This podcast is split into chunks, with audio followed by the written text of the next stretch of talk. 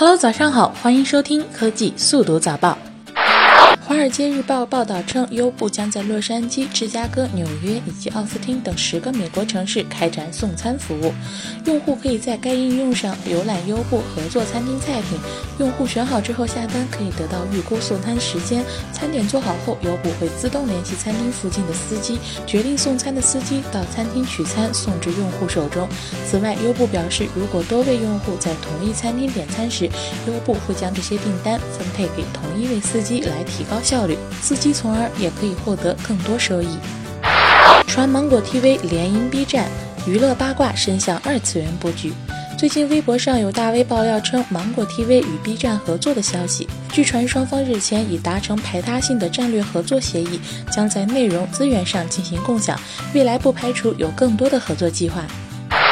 移动支付如今已经融入到人们的日常生活的方方面面，线下支付场景也不断被细分。昨天，腾讯官方表示，微信红包推出新玩法——微信找零功能，用户使用微信的扫描二维码功能，就能收到和零钱等额的红包，可以省去日常交易中等待售货员找零钱的麻烦。百度张亚勤称，人工智能将颠覆金融和医疗行业。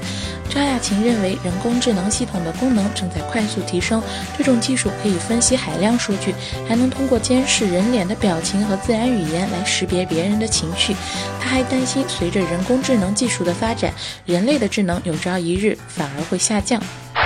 好了，本期的科技速读早报到这里就结束了。不要忘记微博搜索“科技下午茶”，就可以参与我们近期的抽奖活动啦。